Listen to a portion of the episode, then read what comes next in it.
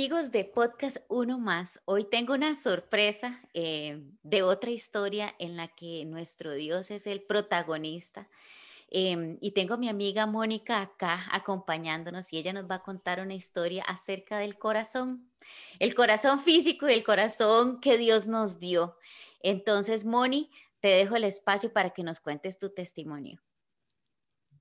Hola, ¿cómo están? Un saludo a todos los que nos están viendo. Este podcast es lindísimo, lo estuve revisando. Ahora estaba viendo el de Noy, que también es una amiga en común. Y, y, de verdad qué bonita esta oportunidad, Evelyn, que Dios te bendiga por tu corazón y por hacer un eco en la vida de las personas que necesitan de una u otra forma conocer, creer, testificar, porque es necesario hacerlo, de que Dios sigue operando en las personas y en nuestros corazones físicos, emocionales y espirituales. Y ese es mi testimonio.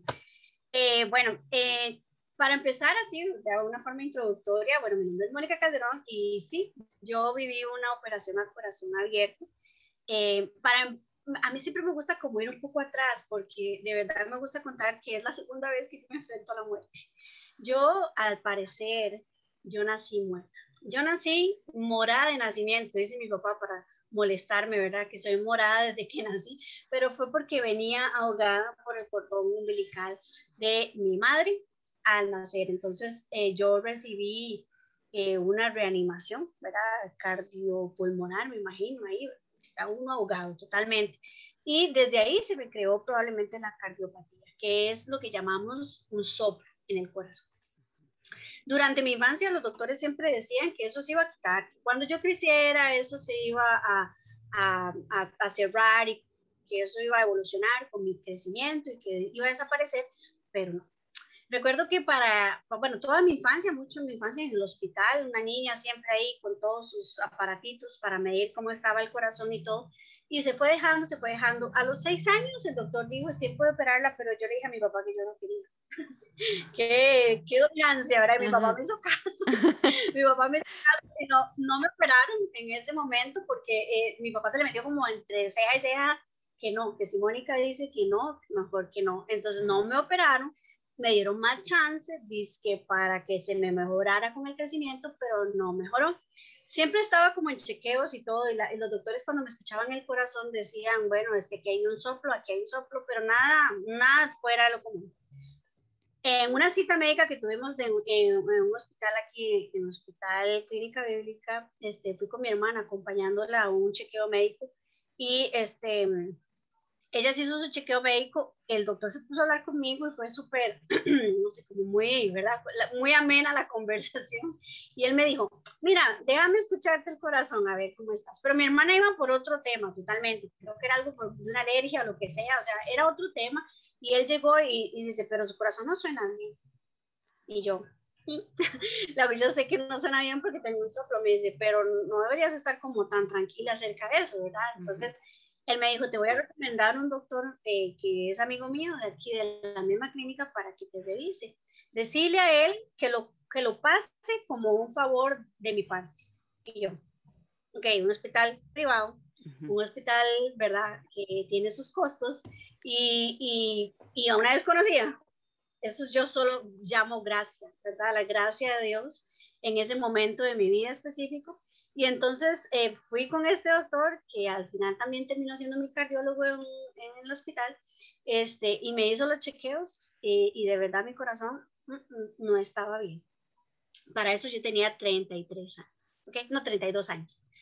Eh, pesaba 78 kilos, estaba con un sobrepeso increíble, entonces estaba como jugándome la vida por mi estado en el que estaba, ¿verdad? Con obesidad, ¿verdad? Con cero chequeos a nivel de cardiología y todo el asunto. Entonces, em, fui al hospital y, y, él me dijo, ¿usted tiene seguro por la caja? Entonces yo dije, sí, entonces vamos a, a pasarla a la caja para que puedan atenderla ahí y todo el asunto. Entonces se supone que me iban a poner un stain, que es como una sombrillita que se abre para cubrir la pared cardíaca. Yo lo que tenía era un hueco de lado a lado en el corazón que hacía que la sangre, que dice que tiene que salir limpia, si así entendí, ¿verdad? Se contaminara. O sea, la sangre no estaba funcionando, el corazón no estaba dando su función adecuada. Y tenían que poner como una sombrillita, una, pared cardíaca, ¿verdad? Para poder eh, eh, que el hueco no, no estuviera ahí contaminando la sangre. Pues eh, me internaron pero la sombrillita no alcanzó. no tenía pared cardíaca, no tenía pared cardíaca, no, no, me la pusieron y no me la pudieron colocar de manera que tapara el hueco. Entonces, este, para eso yo no estaba muy bien con el Señor, ¿verdad? Eh, pero me volví la más cristiana en ese momento. me volví como la, más buena, ¿verdad? Estaba como un poco enojada, estaba un poco retirada, estaba un poco desgastada, estaba, estaba lo que decimos en chompipá con Dios, porque mi vida no estaba funcionando bien a mis 33 años que es una edad que me gusta remarcar mucho porque en el ser humano suceden cosas importantes a esa edad, ¿verdad? Buenas y malas, ¿verdad? Podríamos llamarlas, la mía fue mala, pero terminó siendo muy buena. Entonces, a los 33 años estaba, eh, bueno, 32, que estaba a esa edad, y estaba como investigando qué posibilidades tenía Mónica de inseminarse. Solo con esa dudita, ¿verdad? Porque yo decía, bueno, soltera, no he tenido ¿verdad? Hijos, eh, creo que es un buen tiempo para quedar embarazada, de ir a buscar por mi forma quedar embarazada, mi voluntad para hacerlo. Y empecé a investigar dónde inseminaban, cuánto costaba, cuál es el proceso. Se prendió ahí nada más la lucecita, pero no, no llegué como, como a ahondar más profundo, pero sí Dios me revela que mi corazón estaba muy insatisfecho por el tema de la maternidad. Porque hasta en eso yo veo que Dios se está manifestando. Yo llego y, y, y y cuando ya me dicen, usted no es un paciente para poder poner el dispositivo, sino un paciente para cirugía cardíaca, yo dije, wow, o sea, lo que me faltaba. gracias Dios, yo, gracias Dios, porque en mi soberbia, yo no merezco eso. No, hay gente que está haciendo peores cosas, porque no los mandas a ellos a quirófano? Pero a mí, trátame bien. Como que si yo fuera, ¿verdad? La finura de Dios era que tener un trato especial de Dios porque simplemente yo creía que no era digna de ir a quirófano. Mi soberbia hablando por todo lado y mi corazón buscando resolver fuera de la voluntad de Dios mi tema de maternidad eran dos formas en las que yo estaba en ese momento en mi vida. Entonces, eh, eh, mi primer reclamo, ¿verdad? O sea, no hay alguien más pecado que yo. O sea, no hay otra persona que pueda ir a quirófano. ¿Por qué me mandas a mí? Yo tengo mucho que hacer, Dios y enojada, o sea, estaba enojada y terminé más enojada porque no me parecía justo lo que estaba pasando en ese momento. Cuando la doctora viene y habla conmigo después de que despierto de la primer, del primer intento quirúrgico, viene y me dice, bueno, le voy a dar una noticia, usted eh, pareja, usted tiene relaciones sexuales, usted está pensando en ser madre, y yo, eso se me hace conocido, ¿verdad? Esa pregunta. Y sí, eh, yo le dije a ella que yo había pensado en algún momento en, trabajar en mí, una inseminación por, que quería ser mamá y todo el asunto. Y ella me dijo, ni lo piense. Si usted queda embarazada en este momento, o se muere usted o se muere un bebé. Así que no lo haga, por favor, porque puede morir. Y entendí que Dios estaba preservando mi vida que por eso no había sido mamá antes de los 33 años. Porque yo en mi deseo y en mi voluntad quería ser mamá, pero Dios dice, tu corazón no alcanza. Y el día que te des cuenta de que tu corazón no alcanza, ya tendrás un bebé en tu pancita. Porque yo no tenía un chequeo médico. Ajá. Ah. Entonces yo entendí, Dios está preservando mi vida. Y si por mi pecado y por mi soberbia yo hubiera hecho mi voluntad, yo hubiera sido partícipe de la muerte de mi hijo. ¿verdad? Como Dios de verdad teje cada hilo de nuestra historia y cómo nos libra y cómo hasta cierto punto nos protege de cosas que no tenemos ni idea en nuestra cabeza que están o que pueden pasar. Llegué pues al, al, tema de la cirugía y, y bueno, eh, todo salió muy bien en un primer inicio, todo salió muy bien, muy bonito, ya va para recuperación, pero estando en recuperación, se me metió una bacteria en los pulmones. Y esa bacteria me mandó tres días hasta estar conectada a una máquina, a un ventilador artificial, porque mi corazón no estaba eh, funcionando bien. Mis pulmones habían colapsado, ¿verdad? Se, hicieron como una pasa, según yo entiendo, ¿verdad? Entonces, mi, mi cuerpo no estaba trabajando bien posoperatoriamente después de la bacteria. Entonces, es, es toda una historia, ¿verdad? De lo que pasó, de cómo en la noche anterior, digamos, yo salgo de la unidad de cuidados intensivos que es un lugar de verdad tan vulnerable y tan loco, porque uno tiene tramal, tiene morfina, tiene un montón de medicamentos que lo hacen alucinar.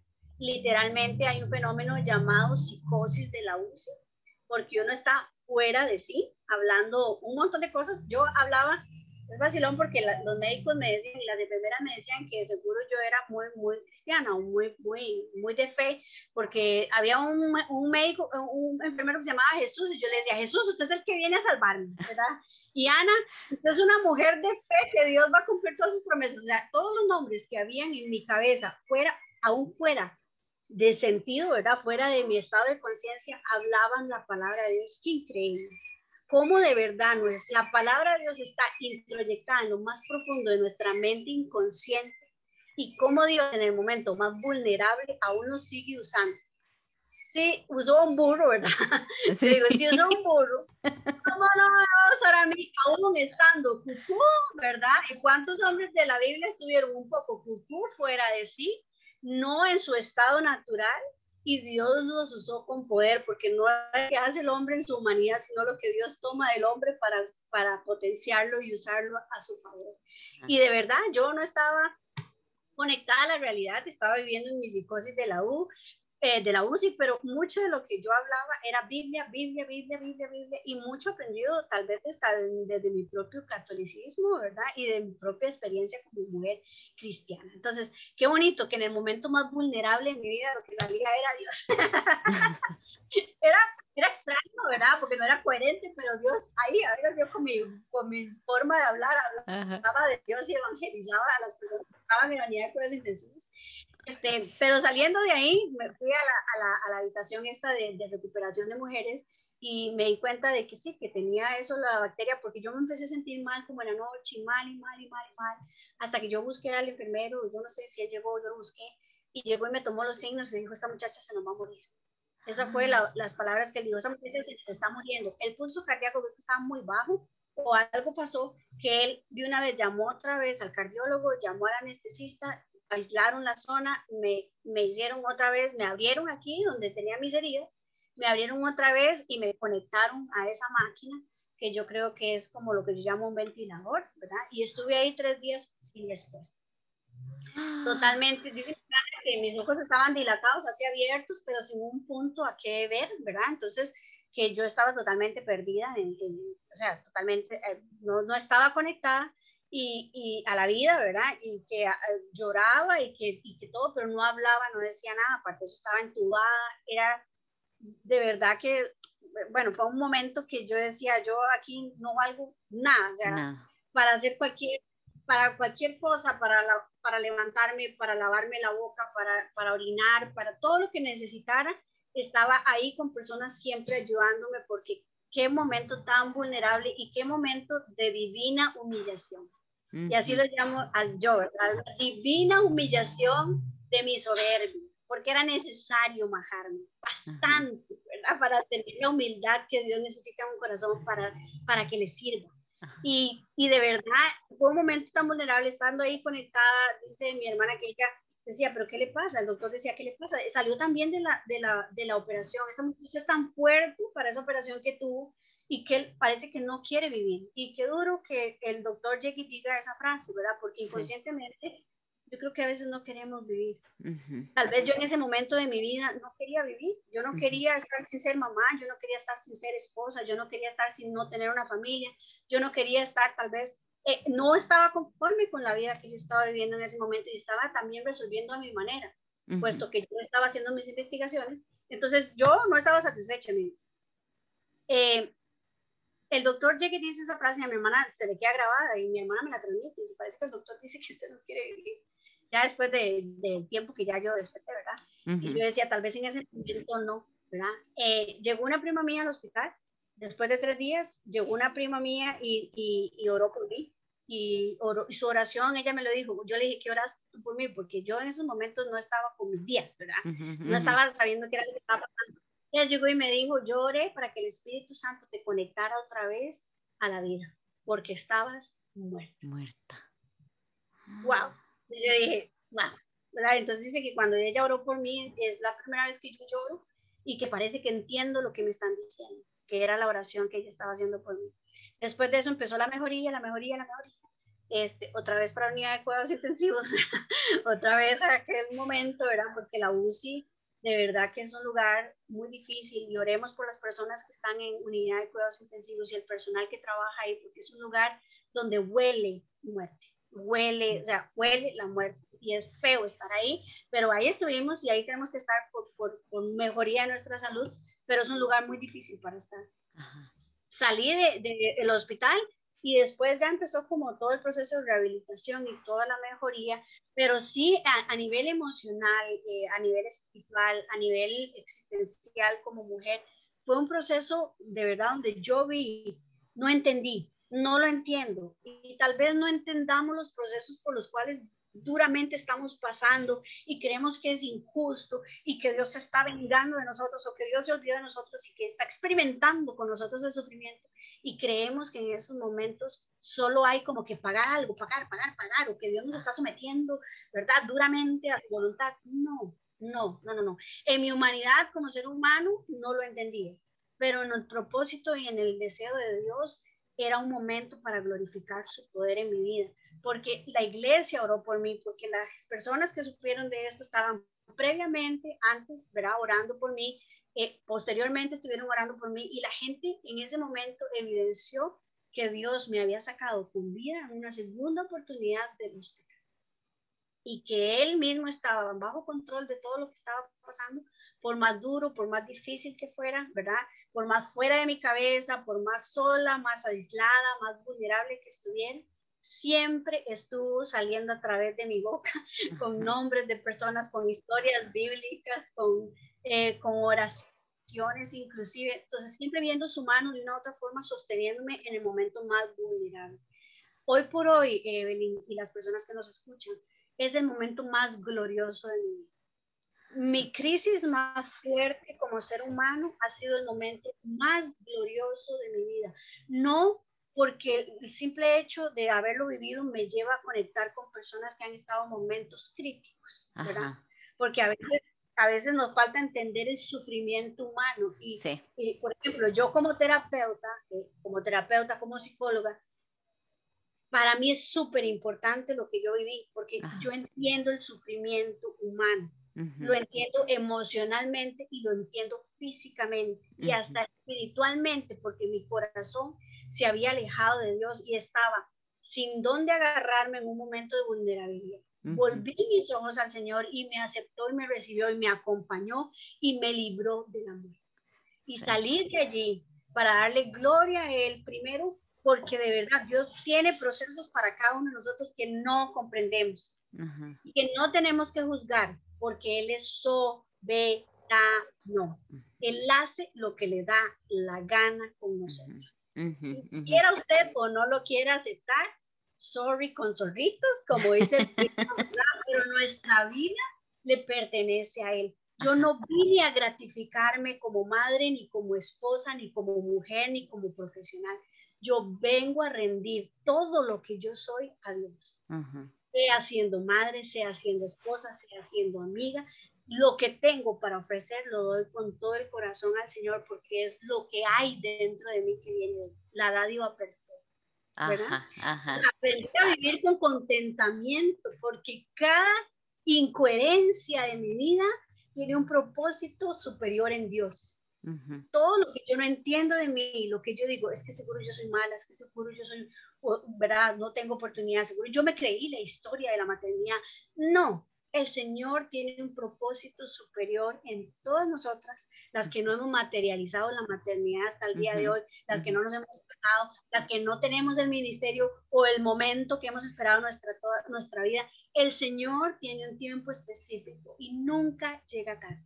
Nunca llega llega siempre a tiempo para que su nombre sea glorificado y para que nosotros nos terminemos comiendo toda nuestra incredulidad.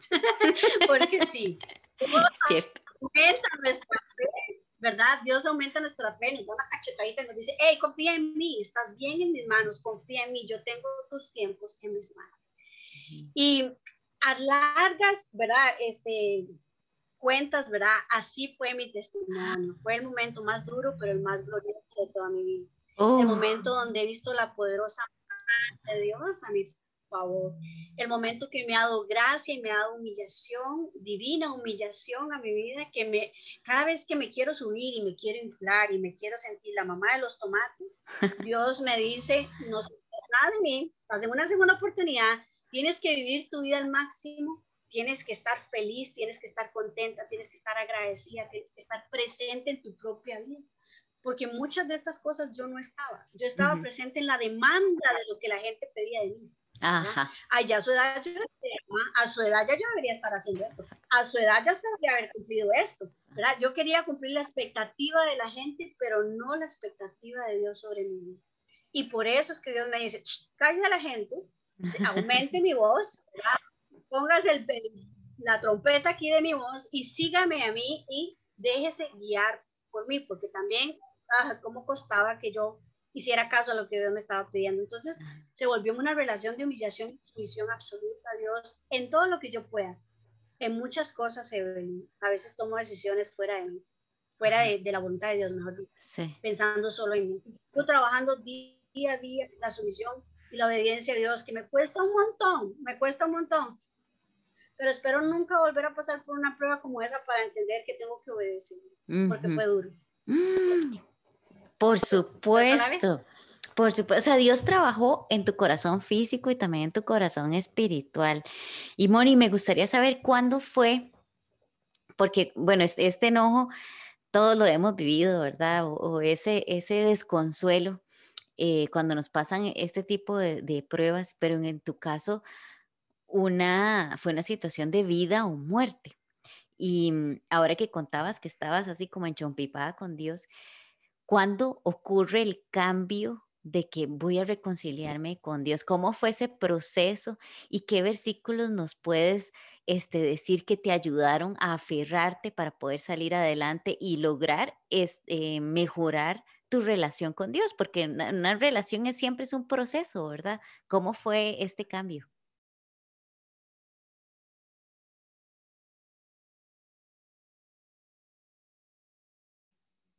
Bueno, yo, yo creo, ¿verdad? Es que de verdad el que no entiende espiritualmente no entiende nada, porque nosotros entendemos humanamente porque somos limitados. Pero si pudiéramos, ¿verdad? Como el CEO que levantó su mirada y dijo, wow, o sea, no estoy solo, tengo un montón, ¿verdad? Que están conmigo y el Señor está conmigo en, en miles de formas. Si abriéramos nuestros ojos espirituales, entenderíamos que Dios está trabajando tras bambalinas, que a Él no se le va absolutamente nada y que nosotros creemos que nosotros tenemos el control de las cosas Qué increíble. ¿Cómo creemos que podemos controlar las cosas si no podemos controlar que nos caiga el cabello o que se caiga una hoja de un árbol? El Señor es el que sabe cuándo, cómo, a qué horas, dónde y en qué forma. Nosotros solo deberíamos estar agradecidos y caminar en fe con cada día que el Señor nos da, con contentamiento, con alegría. Y no era lo que yo tenía. Yo estaba viviendo en mi voluntad. Yo estaba viviendo en mi resolución de cómo voy a resolver yo mi vida porque yo dije, Dios, no te importó. Pasó el tiempo, nos llegó el príncipe azul, amarillo, el verde, el rosado, la maternidad, toda la vida esperando, ya no puedo esperar más. ¿verdad? Yo esperé tu promesa, ¿qué fue lo que pasó? Un montón de preguntas, de, cosas en mi cabeza que tal vez Dios decía, pero ¿cuál promesa? Yo no prometí nada. Pero ¿quién dijo eso? ¿Se lo dijo un hombre o, o, se lo dije yo? ¿Fue mi voluntad o fue la voluntad de un hombre? ¿Fue una profecía que venía de mí una profecía bíblica de los planes que yo tengo para ti. ¿A quién le creíste, Mónica, en tu fe? Entonces me rescato y digo yo, Dios, wow, pequé por creer en ti, ¿verdad?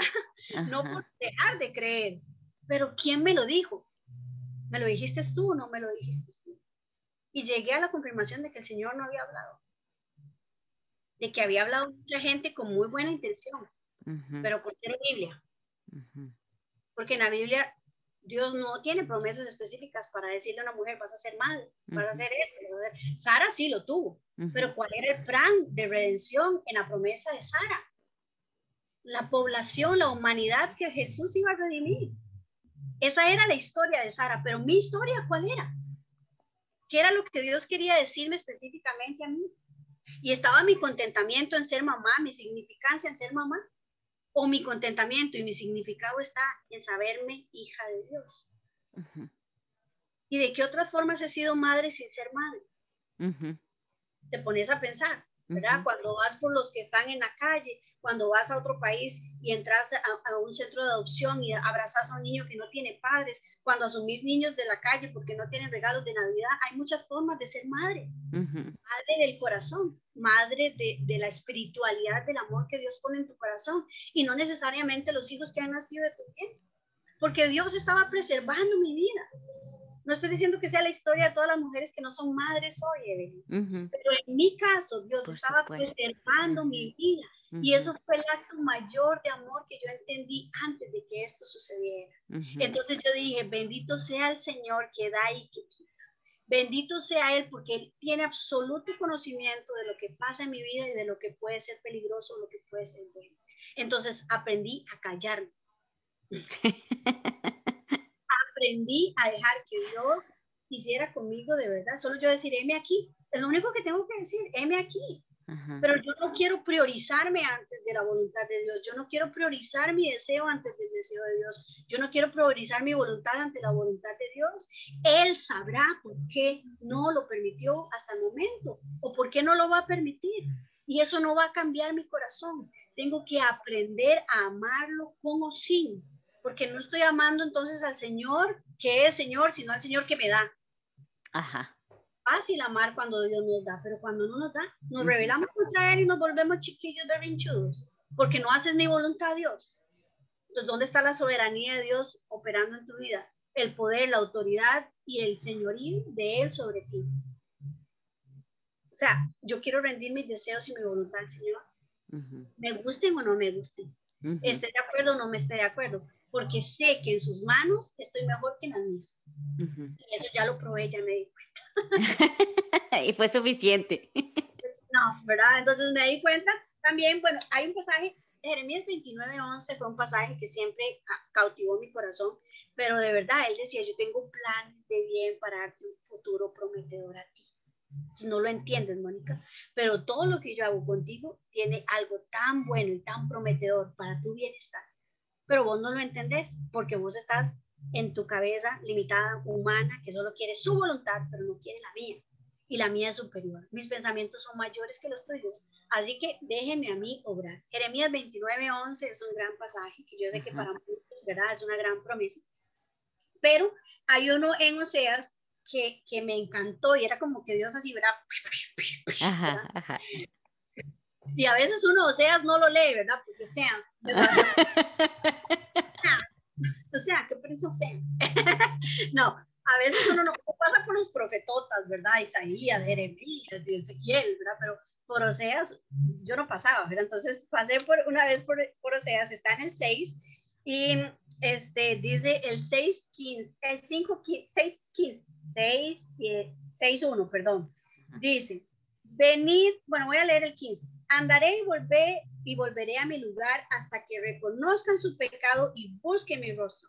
Y yo, ahí pero seré yo maestro, Entonces dice, en su angustia me invocarán. Claro que sí. ¿Quién estaba en angustia? Yo. ¿Ahora quién estaba en pecado? Yo. ¿Quién estaba rebelde con el Señor? Yo. ¿Ok? Dice, venid y volvamos a Jehová, porque Él arrebató y Él nos curará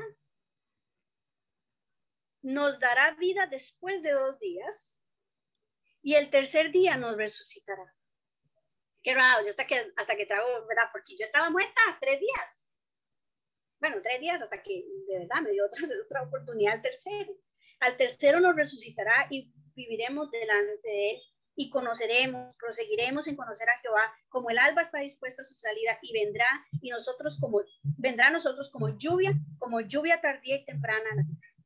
Y de verdad, o sea, después de eso, vino un momento de tanto peso de gloria sobre mi vida. Y no, o sea, no era por mí, no era por mí, era por Él. De verdad que Dios me dio honra, me dio gracia, me dio oportunidad de compartir mi testimonio, de hablar con personas no creyentes, de testificar.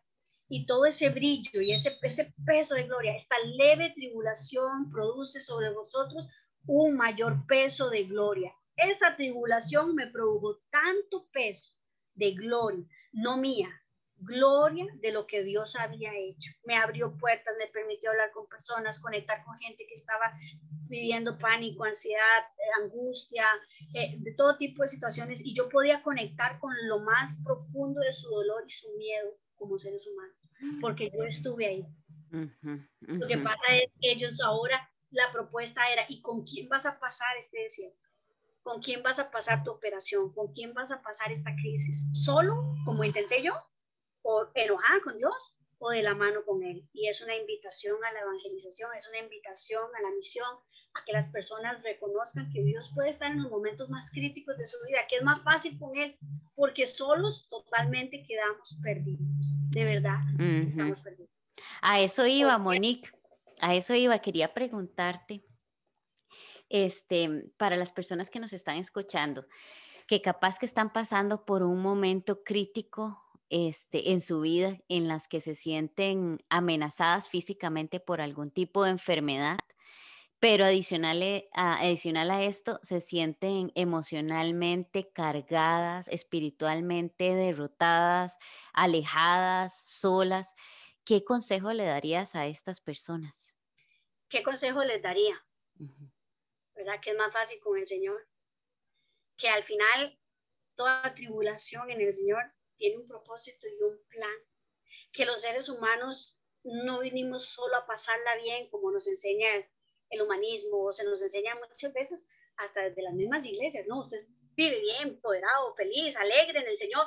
No, hay sufrimiento en las historias bíblicas, hay sufrimiento, hay rebeldía, hay enojo, hay, ¿verdad? Hay ese desviarse de la fe porque estoy tan confundido, estoy tan herido, estoy, lo que sea. Somos seres emocionales con cosas muy positivas y con cosas muy negativas. Y Dios está en medio de todo ese mundo emocional que, que sobrepasamos. Pero nuestras emociones controladas por el Señor tienen otro otro significado. El sufrimiento en sus manos tiene otro significado. La soltería en sus manos tiene otro significado. La no maternidad no materializada, cristalizada, tiene otro significado. Y es la esperanza en Él. La esperanza. Los que estamos en Él y podemos depositar todas nuestras inconsistencias, nuestras dudas, nuestras situaciones en función de su esperanza, siempre vamos a tener un futuro prometido. Pero si no hay esperanza en el corazón del ser humano, se le ha arrancado todo. Se le ha arrancado. La esperanza es una luz tan fuerte interna que levanta a quien esté más moribundo. Pero cuando la esperanza realmente no está, ¿qué queda? Echarse a morir. Y Dios no quiere eso. Dios no creó la vida de las personas para que se pierdan, sino para que la tengan en abundancia. Pero es de su mano. Es que tenemos que caminar con Él tenemos que confiar en Él, tenemos que depositar nuestras vidas en Él, porque al final con Él es más fácil. Se los garantizo que si no fuera fácil esa situación, yo decía, eh, ahí hay un escrito que yo le llamo, este, este,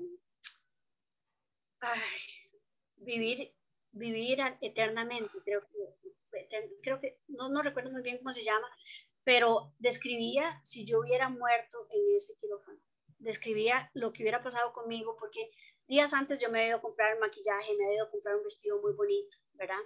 Y, eh, te lo voy a pasar para que lo puedas escuchar, pero habla sobre de cómo me hubieran maquillado, de la ropa que me hubieran puesto, de cómo me vería bonita en la caja, ¿verdad? Y yo trabajando mentalmente con mi, con mi propio pensamiento de, de cómo, cómo hubiera sido mi última despedida, quiénes hubieran estado, quiénes hubieran dicho, ay, qué linda Mónica, tan buena gente, o, qué, esta mujer era terrible, ¿verdad? O qué chistosa que era, o lo que fuera. ¿Cuáles eran las memorias de mis amigos?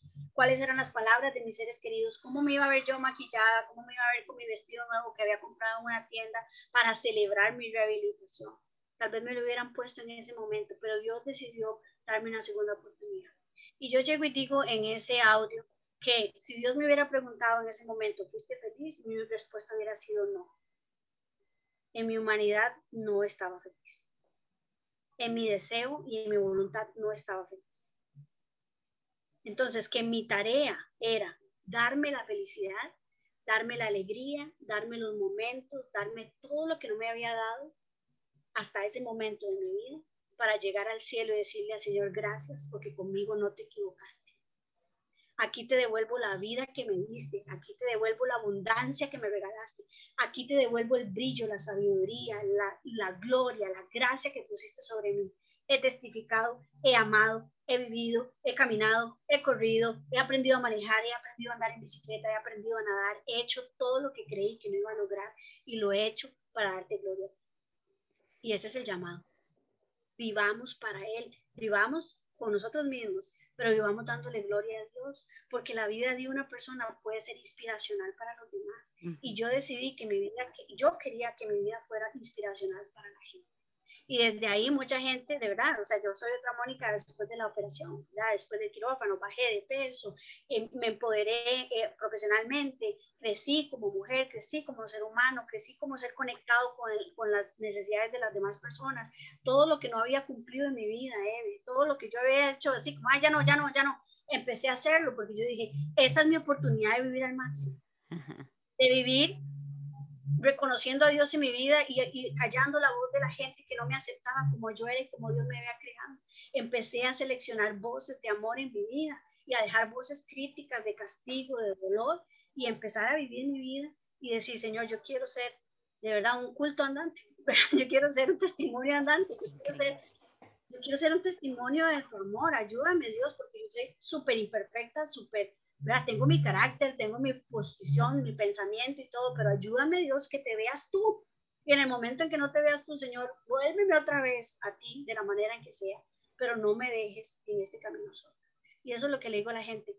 Solo tenemos una vida, solo tenemos un sacrificio en la cruz, solo tenemos una oportunidad muchas veces que podemos, que debemos de una u otra forma agradecer, porque costamos sangre, costamos una vida, y nuestra vida aquí en la tierra es pasajera, pero nuestra providencia es eterna. y, allá vamos a seguir el asunto, pero ¿cómo vamos a vivir aquí en la tierra? Con, con, lo material, con lo físico, con la gente que amamos, con lo que tenemos o con lo que no tenemos. Sí. Y, y, empezar a reflexionar un poco más a profundidad, darle contenido a nuestra vida emocional y espiritual y conectarnos con lo que es vital en la vida. Dejar el materialismo, dejar las complicaciones, las deudas, pasar la tarjeta, porque todo el mundo pasa la tarjeta, vivir afanados, vivir lleno de temores, vivir de cosas inconclusas. No más. No sabemos cuánta vida tenemos. Solo el Señor sabe cuánto vamos a durar. Y es nuestra responsabilidad llegar allá arriba y decir, Señor, gracias por cada segundo, porque en cada segundo vivía plenitud. Exacto. Moni, muchísimas gracias y amigos que nos están escuchando, si usted nunca ha hecho una oración de fe, si usted no cree en Dios o, o no cree en el sacrificio que hizo Jesucristo en la cruz por nosotros, le invitamos a que nos pueda contactar. Yo voy a poner aquí abajito, voy a poner los contactos de nosotras. Nosotros le podemos ayudar a, enseñarle en la Biblia eh, cómo fue que Cristo murió y resucitó por usted. Porque estas situaciones, como decía Moni, no las vamos a poder esquivar. O sea, son situaciones de la vida que pasamos, ya sea por alguna consecuencia de alguna situación externa o alguna situación interna, por, por cualquiera que sea la situación que pasemos nosotros, em, no estamos solos. Dios quiere pasarla con nosotros. Él quiere tomarnos de la mano para que nosotros sepamos, como decía Moni, que estas situaciones pues son pasajeras, pero tenemos una vida eterna que Él nos está ofreciendo, porque hay un versículo que dice que Él está a la puerta llamándonos. Y muy probablemente usted lo ha escuchado o capaz que lo ha ignorado, como a veces hacemos, ¿verdad? Que nos tapamos los oídos, como contaba Moni ahora, que sabemos que Dios está ahí, pero estamos tan bravos con, con todo que no, le, no queremos escuchar, pero Él está ahí. Y quiero cerrar con un versículo que está en Proverbios 4:23, eh, que dice, sobre toda cosa guardada, guarda tu corazón, porque de él mana la vida. Moni nos está contando su historia de su corazón físico, eh, pero también detrás de esto nos está contando su corazón espiritual, cómo ella lo pasó y, su, y su corazón emocional, cuáles eran eh, todos esos sueños que ella tenía que los rindió ante los pies de Jesucristo, porque es cierto, o sea, nosotros tenemos muchos planes, pero Jesucristo o Dios es el que dicta eh, si esos son los planes que Él tiene para nuestra vida, ¿verdad? Y a veces es difícil rendir esas cosas a, Dios, pero recordemos que del, corazón mana la vida. Dios nos dio esta vida para que nosotros la vivamos en abundancia. Y en abundancia no quiere decir que vamos a tener absolutamente todo lo que nosotros queramos, ¿verdad? Porque no significa eso. Em, pero le invitamos a usted a descubrir cuál es esa abundancia por medio de la Biblia. Él nos dejó su palabra para eso, para que nosotros aprendamos precisamente cómo vivir nuestra vida en abundancia y en contentamiento con lo que tenemos y con lo que no tenemos. Entonces, em, Moni, muchas gracias. Para mí ha sido súper inspirador y siempre la voy a, relacionar a usted con el corazón. Hoy se puso el vestido color rojo muy apropiado por, por el corazón. muchísimas gracias, Moni. Muchísimas gracias a todos este, por escucharnos. Recuerden, les dejamos los contactos para que eh, si tienen alguna pregunta, eh, si quieren que nosotros oremos por ustedes, si está pasando por un momento difícil, si quiere conocer más de, de, Dios y de Jesucristo, aquí estamos. Eh, muchas gracias a todos. Chao, Moni.